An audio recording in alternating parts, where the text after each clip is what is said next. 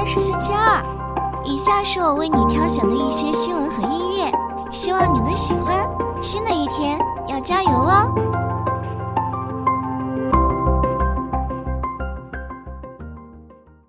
完达山乳业是中国乳业的传奇企业，也是充满坎坷命运的典型。一九五八年，完达山在王震将军支持下成立，是中国现代乳业的开拓者。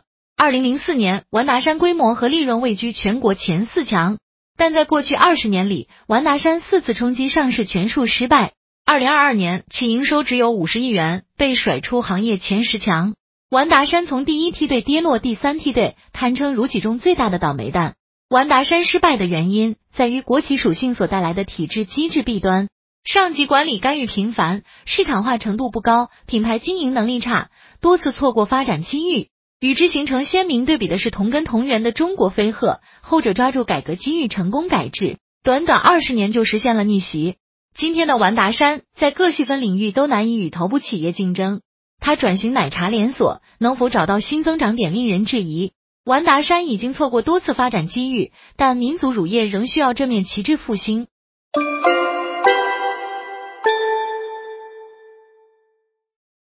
九月三日，吉利汽车公布八月销量数据，乘用车销量达十五点二六万辆，同比增长约百分之二十五，创下吉利历史最好八月成绩，也跑赢整体市场增速。吉利新能源汽车销量也创历史新高，超过四点七万辆，同比增长超百分之二十六。吉利自一九九七年进入汽车行业，旗下品牌一直奉行多品牌策略。新能源时代，吉利推出多品牌应对，包括极氪、银河、领克、几何和瑞兰等。二零二二年，我国新能源汽车销量增长至六百八十八点七万辆，三年增长五点七倍，市场潮流明显。今年上海车展，吉利携四大品牌二十一款新能源车参展，涵盖纯电、混动、氢燃料电池等。新能源是汽车发展主流，吉利积极拥抱。八月，吉利新能源销量创历史新高，达四点七三万辆。一至八月销量分别达十九点五六万辆纯电车和五点零六万辆插电混动车。吉利在电动化采用纯电与混动双轮驱动，与比亚迪类似。不同品牌同时拥有多种动力模式，既保持了特色，也吸收行业经验。除电动化，吉利还布局氢燃料电池和甲醇动力，探索零排放解决方案。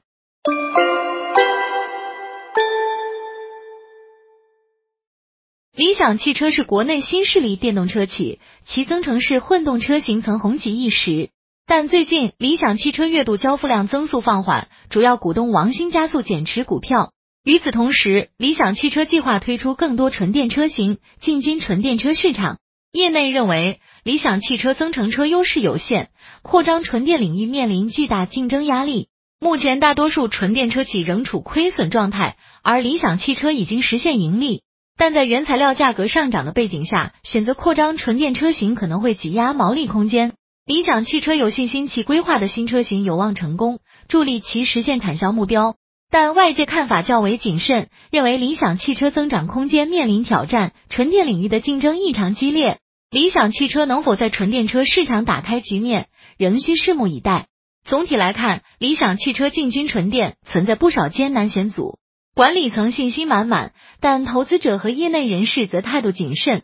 我们需要继续观察理想汽车后续在纯电领域的具体表现，以判断其转型能力。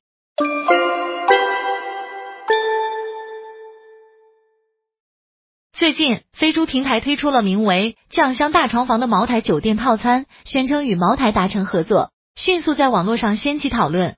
但是，茅台方面否认了这一说法，称该活动这么宣传不对。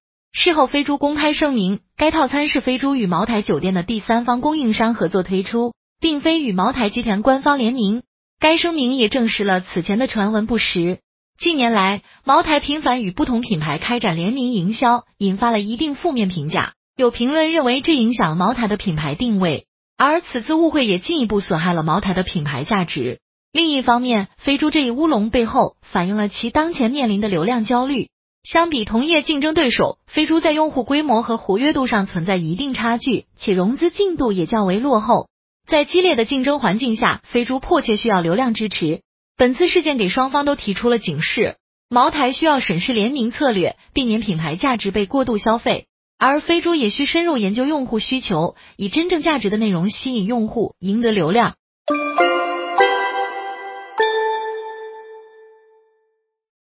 富平县是中国最大的柿子产区，也是富平柿饼的故乡。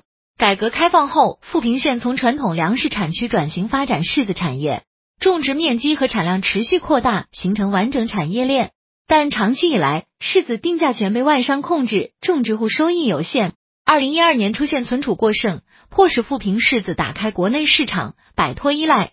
二零一三年后，柿饼价格大幅上涨，种植户收入明显提高。富平县采取全民传播等方式，打造富平柿饼区域公用品牌，完成从农产品到商品的转型升级。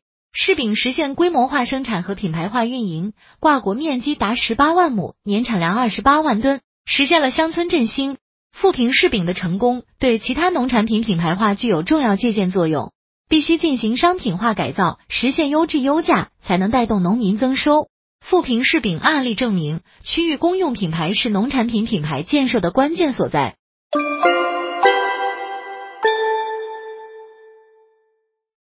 近日，极兔快递正式向港交所递交 IPO 招股书，引发外界关注。极兔成立于二零一五年印尼雅加达。二零二零年三月进入中国市场，作为新晋玩家，极兔发展迅速，已成为东南亚和中国单日包裹量最大的快递公司之一。极兔主要通过区域代理制度进行运营，这种模式来源于 OPPO，有利于快速扩张和降低成本。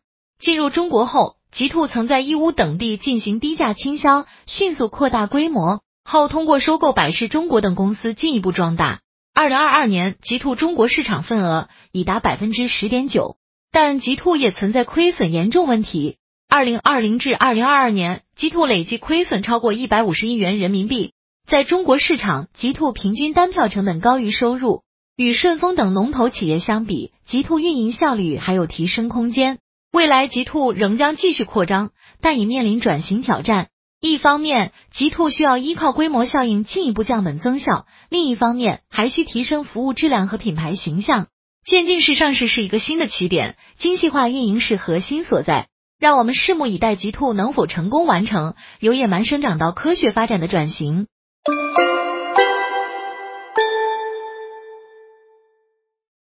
米哈游回应创始人刘伟接替蔡浩宇任董事长，目前蔡浩宇仍为该公司第一大股东。刘伟持股百分之二十二点六，位居第二。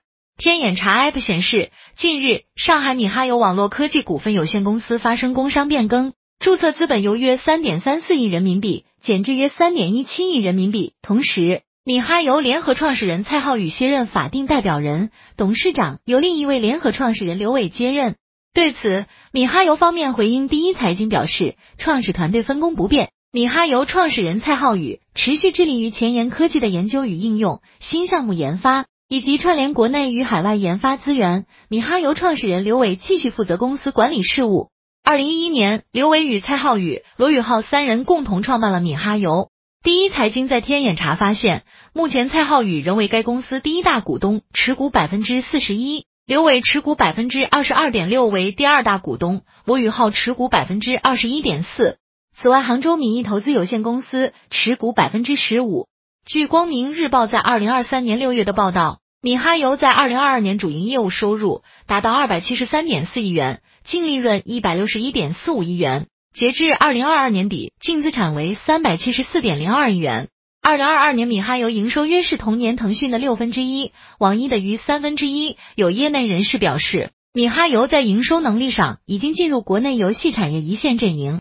米哈游旗下的二次元手游《原神》是近年来最受欢迎的游戏之一。据三 Sotor 在二零二三年一月发布的数据，自二零二零年九月上线以来，《原神》在移动平台的总营收已经超过了四十亿美元，近二百八十亿人民币。其中，中国市场贡献了十四亿美元，日本和美国市场分别贡献了九点六亿美元和八点六亿美元。二零二二年四月，米哈游发布最新游戏《崩坏：星穹铁道》，这是在《原神》之后。米哈游用四年时间推出的一款新游戏。